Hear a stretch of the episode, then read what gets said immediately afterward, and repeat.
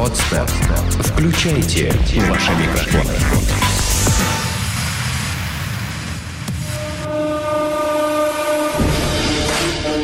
Здесь и сейчас. С тобой Антон Бритва. Это Первый мужской. Живи так, чтобы тобой гордились. Всем привет, на связи Первый мужской, Антон Бритва. И сегодня у меня в гостях удивительный человек, человек, который знает все о мотивации, причем не только о мужской мотивации, но и о женской, Иван Канаев, тренер женской сборной клуба «Сити», а также по совместительству пиар-менеджер мужского клуба футбольного «Русь». Привет. Всем привет. Да, это действительно так, это я. Ну и вот так сразу, знаешь, сходу, прям пока еще не успел прийти в себя, тебе вопрос. Скажи, пожалуйста, вот мужская мотивация, женская мотивация, да? Мальчики играют в футбол, девочки играют в футбол. Задача у тех, у тех победить. В чем разница вообще? Как девчонки относятся к этой победе, как мужчины относятся к этой победе? На самом деле разница есть, конечно, и, наверное, заложена вообще в основах да, мужчины и женщины. Э, мотивация женской победы отчасти может быть такая же, но эмоций вообще в, любо, в любом деле, которое касается женщин, всегда больше. Мгм. Поэтому там и стимулы мотивации более эмоциональные, и реакция на победу очень часто более эмоциональная. И в процессе достижения победы эмоций гораздо больше. Поэтому, получается, иногда, работая с женщинами, в процессе игры нужно понять, где те или иные эмоции э, надавить, выдавить или получить, чтобы победа пришла. И тогда эмоциональный эффект будет очень большой. Э, Остальные отличия уже кроются, наверное, уже не в мотивации, а в каких-то других вещах. Нам- То есть, подожди-ка, расскажи-ка поподробнее. Вот для мужчины, например, там конкурентная борьба, победить и так далее. А для девушки что? Эмоции, чувство, яркость вот этой победы, драйв, эйфория. Да, для мужчины футбол во многом, ну и любой вид спорта, да, мужской, это во многом соперничество, это там сублимация, это еще какие-то вещи. Вот, выплеск, может быть, энергии. Э, У женщин отчасти, конечно, тоже это все присутствует. Вот, но там, скорее, наверное, я бы сказал, что девчонки больше наслаждаются процессом. То есть э, бывает даже иногда их легче, э, легче после игры, например, неудачно успокоить, сказав, что ну вы играли, зато здорово. Ну вот для парней это не будет успокоением никак. Э, они, они всегда стремятся победить. Э, Если, ну, это, естественно, заряженные на победу ребята, да, они просто любители, которые вышли Мгм. там по- по- погонять мяч. Вот, у девчонок все-таки иногда бывает, можно надавить на именно на процесс, на, на то, что получилось, не получилось, и они как-то могут спокойнее пережить или, наоборот, спокойнее принять какую-то победу, если в этом есть такая цель с моей стороны. Слушай, Наверное, ну, а вот в долгосрочном периоде вообще мотивирование там девушки, женщины или в, в совокупности там женской команды на победу. Вот мужчина с ранних лет, он так или иначе обществом а, подогревается моментами, что ты должен быть первый, ты должен участвовать в конкурентной какой-то борьбе, побеждать, выходить победителем и так далее. А для девушки это в приоритет в принципе не ставится. Вот как этот огонь получается разжигать, да, и...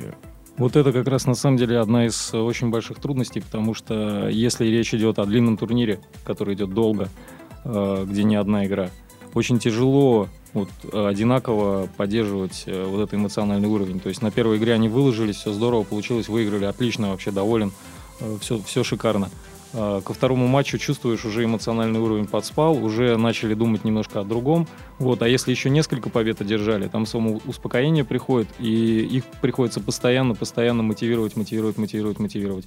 То есть женскую команду, ну, в мужской тоже, естественно, это присутствует. Мы все видим это и в профессиональном футболе, да, когда там у клуба есть серии удачных игр, неудачных игр. Вот, но все равно в мужском футболе, мне кажется, мотивацию турнирной таблицы проще подтвердить. Ты показываешь Мгм. команде, на каком она месте, и она сразу все понимает. Там, хотим быть выше, хотим, не знаю, выиграть, хотим преодолеть кризис, еще что-то сделать. Все вот на таком желании.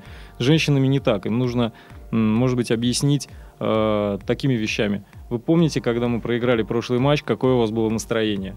Мгм, Да, вот настроение, оно где кроется. настроение было плохое, да, все шли расстроенные домой. Вы что, снова хотите это настроение получить и сегодня? Нет, мы не хотим. Ну тогда, значит, мы не должны его получить. Согласны? Да, согласны. Ну то есть уже какие-то вещи больше связанные, наверное, на, я не знаю, там работу э, каких-то представлений, да, в голове, вот на вот это вот, да, у мужчин больше цель, у женщин больше может быть какая-то вот активация, не знаю, даже удовольствия какого-то, может быть, Мгм. переживаний. Тогда встает вообще резонный вопрос. А для женщины больше в тренировочном процессе это что работает? Пряник или палка? Э, Вот здесь я могу сказать так, что, к сожалению, нет единого какого-то для них, для всех правила. То есть надо разделять. Есть те, для кого реально пряник, есть те, для кого реально кнут и только кнут. Э, Ну, пряник тоже, конечно, но Э, если команда в целом хорошо отработала, она получает в целом позитивные да, отклики. Если плохо, то в целом плохо. Но отдельно с каждым игроком нужно вести работу, это тяжело. Вот, поэтому многие тренеры женских команд, ну, поскольку я общаюсь с тренерами футбольных женских команд говорят, что всем нам здоровья, большого здоровья, потому что нервы уходят гораздо больше, чем на парней. То есть тебе по долгу работы приходится быть еще хорошим семейным психотерапевтом, женским да, психологом абсолютно. и так далее. Если тренер женской команды не психолог, то он просто не будет, э, ну, он может добиваться какого-то результата краткосрочного, но он не будет, э, возможно, понимать и контролировать происходящее. Потому что, ну, девчонки могут там за счет своего хорошего уровня игры и сами что-то где-то выиграть. Но если речь идет именно о, таком, о такой конкретной работе с командой, то обязательно надо быть психологом или ничего не получится. Слушай, а насколько вообще вот происходящее в жизни какой-то конкретной девчонки или женщины, да, отражается на том, что происходит на поле? Отражается. Отражается, и у меня даже есть такие маркеры своеобразные. Я по приезду игроков на игру, например, могу сразу понять, что вот она, например, сегодня не в своей тарелке. Еще до игры я начинаю это понимать. Иногда стоит спросить, иногда не стоит спрашивать, просто выводы делаются, что игрок по разминке иногда тоже видно. И корректировка в голове быстро происходит, значит, она сегодня будет играть поменьше, скорее всего, завалит. А, бывает иногда, они меня удивляют. То есть мне казалось, что сегодня нет, не выстрелит, а все наоборот пошло. Плюс надо брать еще, ну, иметь в виду такой момент, что Иногда бывает у человека вопреки всему что-то получается. То есть у него там день не задался, ничего не получилось, там с парнем поругалась, uh-huh. на маршрутку опоздала, там, ну я не знаю, все пошло наперекосяк, э, чуть ли не опоздала на игру. Вот. Но вышла и выдала сумасшедший матч абсолютно. Вот. Такое тоже бывает, но это исключение, подтверждающее правило. Обычно я вижу, что ага, что-то не то. Вот есть люди, к которыми нужно подойти поговорить, что случилось. Вот. Если не подойдешь, не поговоришь, там есть два момента. Во-первых, она не разрядится, не выскажется. Во-вторых, некоторые даже есть, которые ждут, чтобы к ним подошли и спросили, чтобы То тренер спросил. Ва- важно, чтобы тренер да. спросил, чтобы высказаться, рассказать. Конечно, тренеру. я приехала такая вся взвинченная, а тренер вообще мимо ушей пропустил. Ну, вот получай из серии. Mm-hmm. Такие, тренер будет виноват еще. Такие вещи бывают, да. То есть э, иногда идет мысль, к сожалению, не о командной игре, да, и о том, что мы все вместе собрались и нам хотим выиграть, а идет мысль о том, что я там, вот я, я, я. Ну, бывает такое, да, к сожалению. Вот, или к счастью, не знаю. На самом деле это очень ценно будет тем нашим слушателям, у кого есть сестры, э, дочери, у кого вообще взаимоотношения с противоположным полом, они строятся не только из области, да, там каких-то обычных, обыкновенных там отношений между мужчиной и женщиной, но и э, все-таки для тех, кто ищет чего-то большего, да, для тех, кто ищет, как замотивировать э, слабый пол, находящийся рядом, это, безусловно, полезно. Возможно. Слушай, а как ты думаешь, вот я э, не могу судить о там любительском или профессиональном женском футболе, но я довольно много поединков смотрел по единоборствам женским, э, по карате, по боксу, по тайскому боксу, и замечаю, что женские поединки, э, они гораздо жестче, чем мужские зачастую. Там нет жалости вообще. Вот у мужчин есть какая-то такая своеобразная солидарность. В каких-то моментах не будут добивать, да, там не будут досылать удар, руку, ногу, когда человек уже валится или падает нокдаун. А вот женские поединки это вообще другая ипостась. Ты что думаешь? Я счет? согласен полностью. Например, э, можно сравнить э, два матча, к примеру. Да? Вот э, играют мужики, и у них пошла жесткая борьба. То есть они начали фалить, там грубить, то есть пошли стыки, пошли жесткие вещи, страсти кипят, эмоции, судья раздает желтые карточки, даже, может быть, красные. Игра закончилась, и очень часто эти же люди, которые только что прыгали друг к другу, они идут и обсуждают, что да, мужики, спасибо да, за пожали, игру. Пожали руки, Да, все, и даже если кто-то с кем-то общается, они могут там вместе уехать с игры. У женщин, если страсти во время матча пошли, то и вот такая вот ситуация произошла, то никогда не увидишь потом подходящих друг к другу и жмущих руки. То есть, если люди начали на поле эти отношения выяснять, у них дальше в жизни это начинает продолжаться. Они уже друг друга не любят, на следующей игре пойдет возврат и все такое. То есть э, по-другому все. Не могут, может быть, где-то переключиться и понять, что вот этот прямоугольник футбольный, да, он заканчивается свистком арбитра и начинается другой. Вот. А продолжается отношение переноситься в жизнь. Ну, так, такие вот, да, есть нюансы. Я думаю, что поговорку «месть» — это блюдо, которое подают холодным, придумали именно женщины. Я думаю, да. Слушай, а вообще зачем девчонки, женщины приходят в спорт, особенно в такие конкурентные виды спорта, как футбол и волейбол, баскетбол, командные виды спорта, виды спорта, которые отродясь считались мужскими? А, Ну, по баскетболу, волейболу я на самом деле, наверное, не совсем бы согласился с тобой, что это мужские виды спорта. Ну, наверное, да, но все-таки волейболистки прекрасно играют, и женский баскетбол можно посмотреть очень качественный. С футболом сложней. С футболом сложнее, только, может быть, последние годы действительно стало видно, что э, когда смотришь по телевизору именно матчи высокого Мгм. уровня, они уже похожи по скоростям, ну, где-то уже начинают догонять муж- мужчин. А, Почему приходят? Э, Ну, конечно, много девчонок, которым нравится смотреть футбол. Нравится смотреть, они думают, э, почему бы не попробовать поиграть. Сложно, конечно, это и тяжело. А, Мне импонирует программа, которую ввели в Америке. Там в университетах, колледжах э, женщины играют в футбол. А, Американцы же они Именно все... в сокер или э, в американский футбол? Нет, именно в сокер, Сокер. наш футбол, да, то есть не, не американский, а именно в сокер. А, американцы, как всегда, все просчитали, рассчитали, они любят этим заниматься всякими цифрами и выяснили, что занятие футболом, а, ну, не профессиональное, наверное, занятие, то есть никогда там 6 тренировок в неделю и женщина ничего не видит, кроме да, мяча, а именно вот такое занятие, соревновательность футбольная, очень хорошо развивает э, вообще тело женщины. Как-то неудивительно, да. Ну, кстати, да, те девчонки-футболистки, с которыми я общался, были очень-очень ничего, скажем прямо. Да, девчонки, которые приходят в футбол, они на самом деле, ну, поиграв в нем там 3-4 года, даже на любительском уровне, они действительно укрепляют свое тело очень хорошо. Вот, поэтому в этом смысле футбол хорошо сказывается. Но идут-то чаще всего не об этом, не для этого, не об этом думают. Обычно посмотрят, либо парни во дворе играют, либо росла с парнями, ну, во дворе была одной девчонкой там или двумя гоняла мяч, ну, либо там, не знаю, родители увлекаются футболом и заболела с детства. Ну, такие причины обычно. Слушай, меня довольно часто спрашивают э, мои выпускники, э, тех, у кого уже есть девочки, дочки, там в возрасте 5, 6, 7 лет, куда отдать дочку. Потому что возникает часто такая ситуация, что по идее надо бы отдавать вроде как то ли в балет, то ли на танцы, то ли на художественную гимнастику. Она как раз вот, как ты описывал, бегает, а, гоняет мяч во дворе с ребятами, такими же 5-6-летками, и ни в какую, ни в какой балет или ни в какую художественную гимнастику идти не хочет. Вот что ты думаешь в этом случае? Ну, в принципе, если видно, что девчонка тяготеет к мячу, и родители не против, потому что, ну, бывает против родителей и все, тогда можно, конечно, отвести ее в футбольную школу. У нас в Петербурге замечательная футбольная школа, Авроровская. Аврора, да, с Дюшор. Они по всему району имеют свои филиалы. Ну, там надо выяснять, какие группы они ведут, с какого возраста берут. Но если так честно разобраться, то весь женский футбол Петербурга и любительские лиги и так далее, практически все там наполовину состоят из бывших, э, там, недавно окончивших, давно окончивших э, выпускников из Дюшора. Ну, либо девчонок, выросших во дворе, которые просто имели талант. А, Но если действительно хочется, чтобы девочка, девочку научили с такого возраста, надо идти в Дюшор. Потому что все остальное это уже... Вот я, например, работаю, ко мне приходят там иногда девочки 20 лет, там 18, 25, там 30. Ну какой с Дюшор? Они уже никому не нужны, понятно.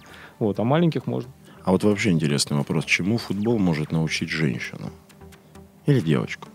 А, Я могу сказать, что я говорю иногда девчонкам, а, почему мы все здесь оказались а, и что мы должны вынести из этого. Я вам, Расскажи. я им объясняю часто, что вы, например, ну кто-то, да, уже не стал профессиональной футболисткой и не будет зарабатывать себе этим на жизнь, не будет делать карьеру. Вот. И говорю, футбол вас должен научить тому, что, выходя в конкретную ситуацию, вы должны сделать свой максимум и выйти из нее победителем. Это могут быть переговоры на работе, это может быть какая-то сложная ситуация, да, потому что футбол это борьба, есть как минимум там 5-6 человек, в зависимости Безусловно. да, от формата, которые хотят тебе воспрепятствовать что-то сделать. А ты учишься, да, преодолевать все это.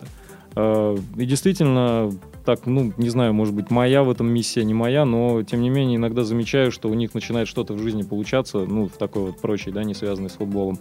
Возможно, какие-то футбольные вещи в этом помогли. Возможно, человек собрался где-то, вот, и сделал все правильно. Ну, я вообще замечаю часто ситуацию, что мужчина или женщина, пришедшие из спорта куда-то, если они научились в спорте пахать, что называется, да, преодолевать себя, побеждать, то они в деле, за которое они берутся, тоже, принципе, неминуемо достигнут результата, если это их дело. Тут могу согласиться, да, такое часто встретишь, такое часто бывает. А вот скажи, пожалуйста, а мужчина-спортсмен, женщина-спортсменка, в чем девчонки нас превосходят мужчин в отношении спорта? Я могу говорить про футбол, да, поскольку с ним связан. Э, И я вижу следующую вещь. Девчонки, девчонки больше верят тому, что говорит им тренер. Мгм. Парни сели, посмотрели какую-то игру, посмотрели каких-то звезд, э, вышли и решили все по-своему. Девчонки очень можно сказать, доверчивые. Вот им объясняешь, что надо так делать, и они будут так делать. У них будет не получаться, но они будут делать так. Иногда это бывает минус, потому mm-hmm. что человек вместо того, чтобы что-то все-таки выдумать, чем парни всегда отличаются, да, будет все равно делать то, что ты сказал. Вот, но тем не менее, это, это такая черта. Второй момент по отличию, может быть, э, девчонки больше, наверное, у них вот выше этот порог, э, наверное, какой-то выносливости, что ли, или вот, ну, я не знаю, там, усталости, не усталости. То есть они уже на ногах стоять не будут, но будут продолжать работать, играть, биться, сражаться и так далее. Вот это, кстати, я слышал уже от многих спикеров о том, что женщина в каких-то моментах гораздо выносливее, чем мужчина. Так и есть. Понятно. Может быть, что-то еще? Ну, это первое, что пришло. Вот. И не знаю, может быть, и в какой-то степени там эмоциональная разница есть, но это уже немножко другие вещи. Это уже другая плоскость. Бывает часто такая ситуация. Бог не дал сына, Бог дал дочку, однако папа, мечтая все-таки о том, что когда-то этот сын появится, но пока вот не появился, начинает отрабатывать те или иные приемы воспитания на девочке. Вот а, работая с девочкой, да, тренируя девочку, какие вещи нужно помнить, что можно и нужно делать, и чего делать никогда не нужно. Вот в чем разница между а, психоподготовкой или психотренировкой мужчины и женщины, в первую очередь в спорте, конечно. Ну, на самом деле, вот опять-таки, наверное, мой принцип это индивидуальный подход, именно индивидуальный. То есть я стараюсь э, в данном случае, может быть, не разделять, мужчина это или женщина, стараюсь понять, э, как, как подобрать ключ к тому, чтобы человек, например, извлек из тренировок, из игр, из своей футбольной деятельности какой-то максимум для себя. И футбольный, и не футбольный. Вот, поэтому, что касается какой-то психоэмоциональной подготовки, то здесь, наверное, кому-то строит, стоит накачивать, кому-то стоит рассказывать про победы, про то, что давай добивайся, давай достигай. Кого-то стоит где-то, наоборот, э, чуть-чуть останавливать из серии, что давай совладай с тобой, тогда с, с своим характером, своими эмоциями, тогда у тебя все получится. То есть, наоборот, кого-то нужно успокаивать, кого-то нужно ругать. Даже вот э, случай буквально вчера, да, в воскресенье, да, вчера у, нас, вчера у нас был матч чемпионата города, вот, э, мы его, к сожалению, проиграли. Проиграли сильной команде 2-0, а, хотя могли все совсем по-другому сделать. И нападающий подходит ко мне после игры и говорит, э, просто ну, задает вопрос, почему ты на меня не накричал? Потому что недавно была ситуация, когда в первом тайме она играла очень плохо. Вот, я все высказал ей на эту тему. И она во втором тайме выдала сумасшедший футбол, забила два мяча красивых, и все сделала здорово. И после игры мы отметили, что вот э, помогло то, что произошло в перерыве. Э, на что я и говорю, но я не могу специально на тебя кричать, если ты играешь-то хорошо.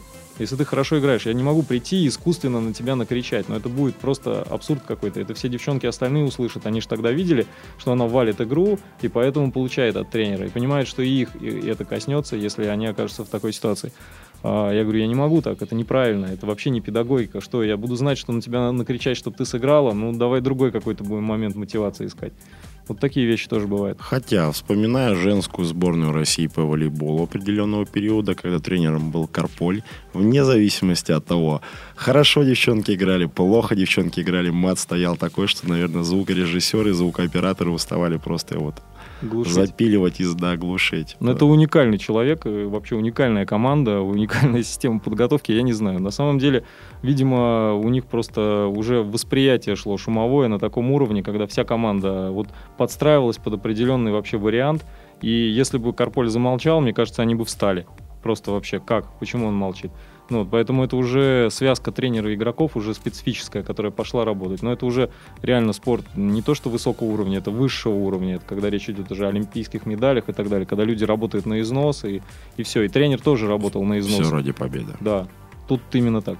Есть какие-нибудь тренерские примеры, которые тебя вдохновляют? А, если брать примеры людей, которые вдохновляют, я всегда вдохновляюсь, э, наверное, тренерами, которые работают долгое время а, в одном клубе.